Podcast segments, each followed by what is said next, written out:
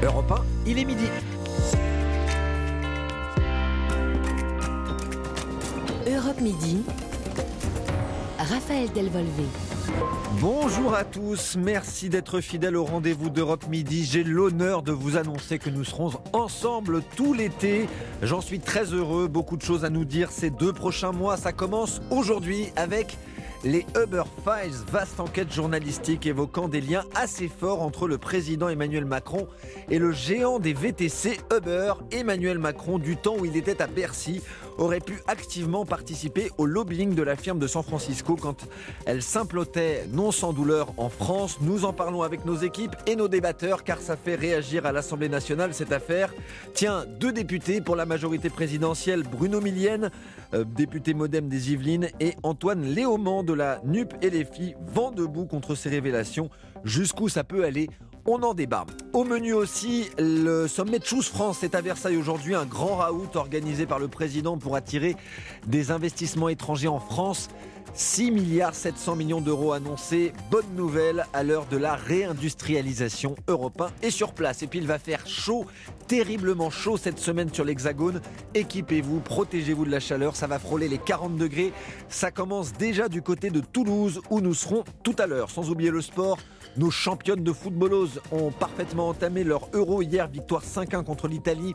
Et puis le Tour de France cycliste, soulagement dans le peloton qui se repose aujourd'hui. Aucun cas de Covid parmi les coureurs. Richard Virenque sera avec nous vers midi 50. Bienvenue à toutes et à tous dans Europe Midi. Europe 1. On les appelle donc les Uber Files, une vaste enquête menée par un consortium de médias dont des Français comme Le Monde et Radio France. Ça nous plonge dans les années 2013-2017 période de l'entrée d'Uber, le géant des VTC en France. Bonjour Alexandre Chauveau. Bonjour Raphaël, bonjour à tous. Alors, cette enquête dévoile un lobbying hyper agressif d'Uber avec un allié à l'époque, Emmanuel Macron. Oui, alors ministre de l'économie de François Hollande, et malgré l'hostilité affichée du reste du gouvernement, celui-ci a œuvré en coulisses pour favoriser le développement du beurre en France. Le Monde raconte notamment une réunion officieuse tenue le 1er octobre 2014 entre Emmanuel Macron et les représentants du beurre, à l'issue de laquelle les dirigeants américains sont ressortis enchantés en un mot, spectaculaire, du jamais vu, écrit ainsi le lobbyiste de l'entreprise Mark McGann à ses collègues. À l'époque, il faut recontextualiser, la loi Thévenoud vient d'entrer en vigueur et encadre beaucoup plus sévèrement les conditions pour devenir chauffeur Uber. Elle interdit également Uber Pop, service qui avait provoqué la colère des taxis puisqu'il permettait à tout un chacun de devenir chauffeur occasionnel. Alors l'enquête dévoile des relations assez étroites entre Emmanuel Macron et Travis Kalanick, le fondateur d'Uber. Les deux hommes se voient, s'appellent ou s'écrivent en moyenne une fois par mois pendant un an et demi. Macron aurait notamment aidé à lever l'interdiction pour Uber d'exercer à Marseille et plus globalement à simplifier les conditions nécessaires pour obtenir une licence de VTC en échange de la suspension d'Uber Pop. et la seule présence d'un nom, celui de l'actuel président de la République, suffit euh, pour que ces euh, Uber Files deviennent un fait politique. Les oppositions réagissent déjà ce matin. Nous allons maintenant à l'Assemblée nationale où se trouve Victor Chabert pour Europe 1. Victor, les premières flèches partent de l'extrême droite du Rassemblement national. Oui, le RN compte bien se servir de ce qu'ils appellent le premier scandale du second quinquennat Macron. Pour Jean-Philippe Tanguy, président délégué du groupe RN à l'Assemblée nationale, cette affaire peut être liée à une autre affaire, à l'affaire du démantèlement d'Elstom. Pour lui, ce sont les mêmes pratiques, je cite, celles du petit milieu parisien et des liens incestueux entre les hauts fonctionnaires, les banquiers d'affaires et les intérêts étrangers. Et il demande la création d'une mission d'information.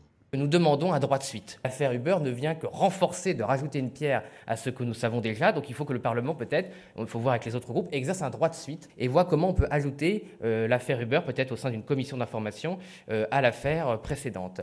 Et nous-mêmes, nous saisirons très rapidement dans la semaine, et ce sera évidemment transmis à la presse, des questions écrites très précises euh, à Bercy qui vont renforcer l'enquête qui est faite par les journalistes actuellement sur ce dossier. Alors Jean-Philippe Tanguy veut également que ressortent les travaux de la commission d'enquête parlementaire sur la politique industrielle de la France de 2018. La commission, dit Alstom, pour lui Emmanuel Macron aurait favorisé des intérêts étrangers à, au moins cinq reprises dans ses diverses fonctions. Il y a donc une continuité à toutes ces affaires. Coup double pour le RN, car c'est Olivier Marlex, le chef de file des députés LR, qui présidait la commission Alstom. Encore une fois, le parti à la flamme cherche à montrer qu'ils incarnent une opposition constructive et tente de se trouver des alliés. Et puis, euh, réaction également du côté de la NUP. LFI, Éric Coquerel, président de la Commission des finances, envisage une enquête. Merci Victor Chabert à l'Assemblée nationale pour Europe 1. Alexandre Chauveau, c'est déjà un fait politique, on l'entend. Il va forcément y avoir des conséquences politiques. Quelles seront-elles? Oui, eh bien les oppositions n'ont pas de manquer de réagir. Le RN, vous venez de l'entendre, mais aussi la NUP qui réclame par l'intermédiaire d'Alexis Corbière une commission d'enquête parlementaire. Alors, dans les révélations du monde, il n'y a rien d'illégal et Emmanuel Macron ne s'est jamais caché de vouloir aider Uber à s'implanter. Mais cela offre un, attaque, euh, un angle d'attaque supplémentaire aux oppositions qui reprochent au chef de l'État d'être au service d'intérêts privés et de favoriser des entreprises accusées de casser le marché. Demain à l'Assemblée auront lieu les premières questions au gouvernement. La séance promet d'être agitée. Merci Alexandre Chauveau. Les Uber Files qui s'invitent donc à l'Assemblée nationale, le Palais Bourbon, où cet après-midi il y a également la motion de censure déposée par la NUP qui est examinée et votée. Aucune chance qu'elle soit adoptée. RN et LR ont déjà dit qu'ils ne la voteraient pas. Euh, l'eurodéputé LFI Marion Aubry en parlera ce soir sur Europe 1 avec Céline Géraud. Au menu des députés aussi, l'arrivée du projet de loi pouvoir d'achat en commission et l'examen du dernier texte sanitaire. Deux mesures phares, la prolongation de la centralisation des données Covid, les, résultats des, tests et les chiffres de la vaccination notamment, et puis le, maintien du pass vaccinal aux frontières.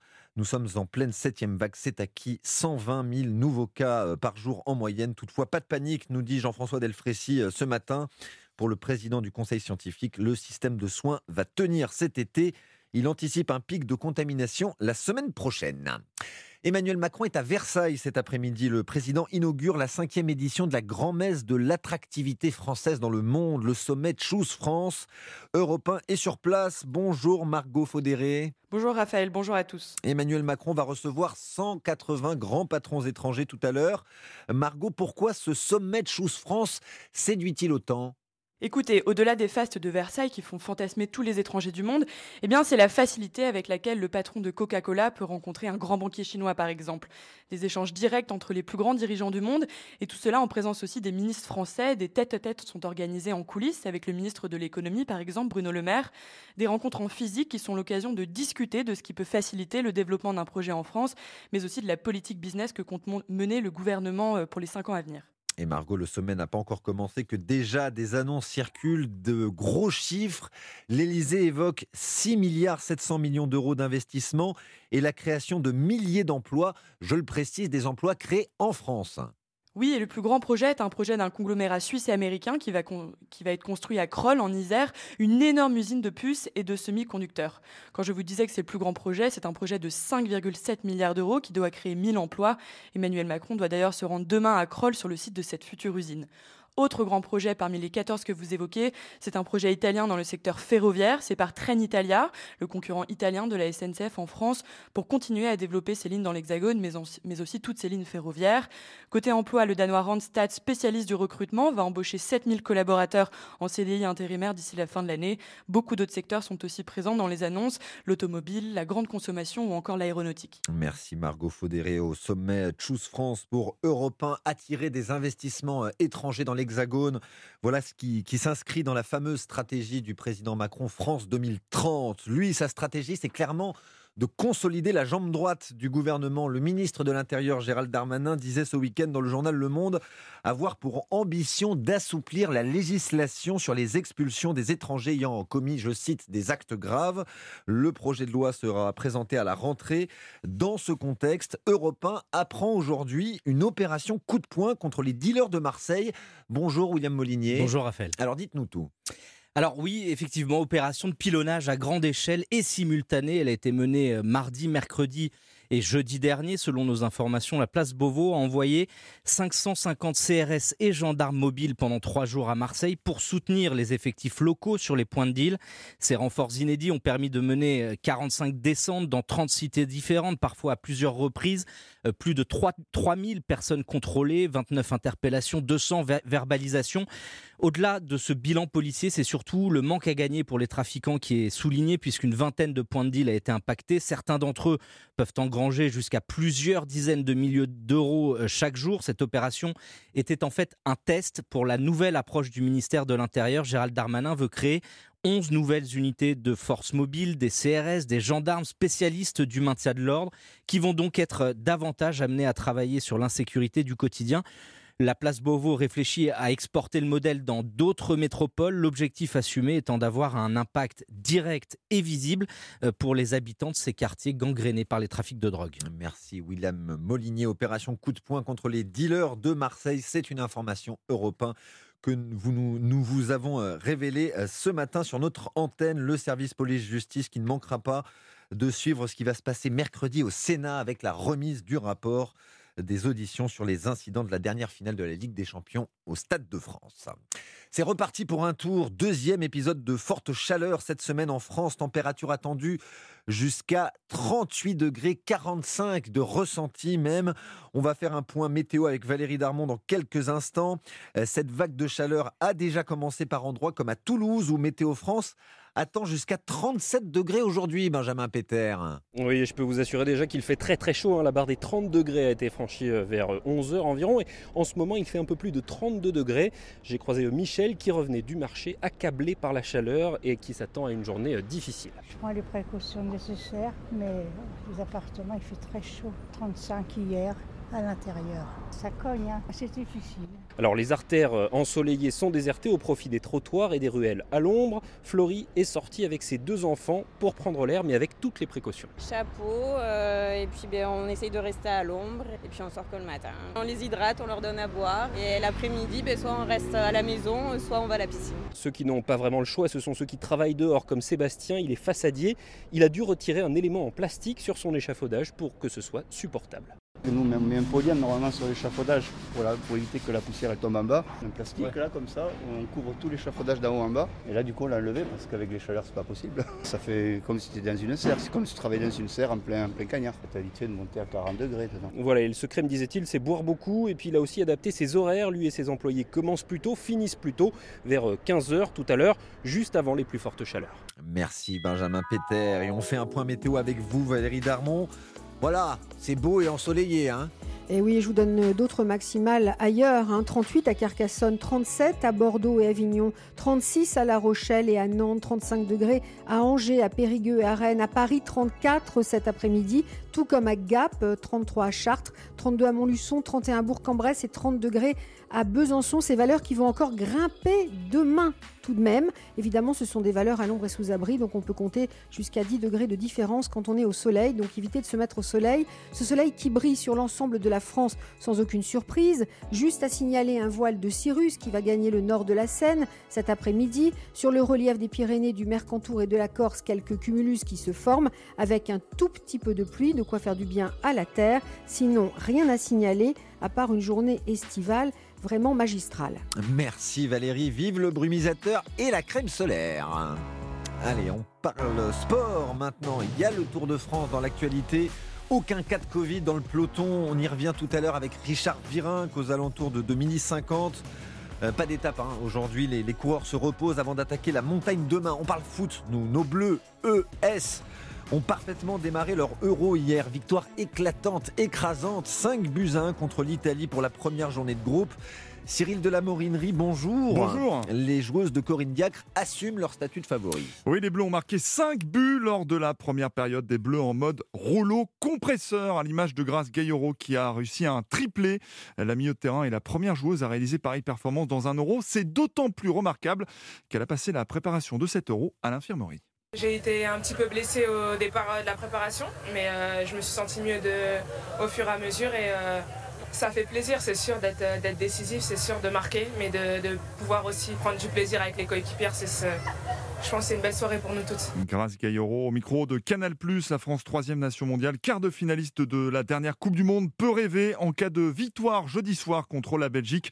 Les Français seront qualifiés pour les quarts de finale de l'Euro avant même leur troisième match de groupe. Merci Cyril. Et allez les Bleus, ça peut surprendre. Novak Djokovic dégringole ce matin au classement ATP des meilleurs euh, tennisman. Il est septième, son plus mauvais classement en cinq ans. Et pourtant hier, il a décroché son septième Wimbledon, 21e titre en Grand Chelem pour le Serbe. Mais il n'y avait pas de points cette année en Angleterre pour des raisons de guerre en Ukraine. Mais ça reste un titre, un vrai titre du Grand Chelem, décroché contre l'Australien Kyrgios en 4-7. Et malgré sa chute au classement, euh, Joko euh, était euh, très content d'avoir remporté le titre à Wimbledon, lui qui vit une année compliquée. On l'écoute. Je suis évidemment sur un nuage. Il y a beaucoup de joie et de bonheur de vivre à nouveau un moment pareil. Ce tournoi est plus que spécial pour moi, car c'est le premier que je regardais enfant et il m'a donné envie de faire du tennis. Novak Djokovic, donc, lauréat de son 21e titre du Grand Chelem. Il est une unité derrière euh, de Rafael Nadal qui en a 22. Voilà pour l'actu sport du jour. On parle du Tour de France tout à l'heure avec notre consultant de luxe, Richard Virenque. Rendez-vous vers midi 50. Le choix de Mola.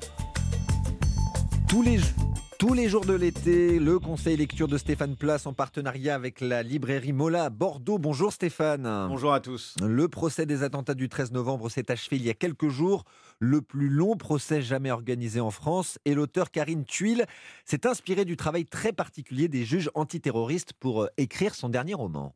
Oui, alors déjà dans les choses humaines qui lui avaient valu le prix interallié et le Goncourt des lycéens, Karine Tuile s'intéressait à la machine judiciaire, univers que l'on retrouve dans La Décision Karine Tuile nous entraîne cette fois dans le sillage d'une juge d'instruction, une magistrate antiterroriste, avec des responsabilités d'autant plus écrasantes que l'histoire se déroule au printemps 2016, quelques mois seulement après les attentats qui ont frappé le Stade de France, les terrasses parisiennes, le Bataclan. Cette femme, Alma, doit prendre des décisions très lourdes, d'abord en tant que juge, mais aussi, et c'est très compliqué parce que tout se mélange, dans sa vie personnelle. Alicia Honoré, libraire chez Mola. Elle doit en fait se prononcer sur le sort d'un jeune homme revenu de Syrie qui est suspecté d'avoir rejoint l'État islamique. Et on est vraiment au cœur de la vie d'Alma et de son dilemme professionnel, mais aussi personnel, puisque c'est à ce moment-là aussi que toute sa vie personnelle s'effondre. Elle est euh, en train de se séparer de son mari et elle vit en fait une liaison avec l'avocat du mise en examen, ce qui pose évidemment euh, un problème euh, professionnel. Donc entre raison et déraison, ces choix euh, vont bouleverser euh, sa vie, mais pas que, ça va aussi bouleverser euh, la vie du pays, puisqu'elle a une réelle responsabilité en faisant le choix ou pas de libérer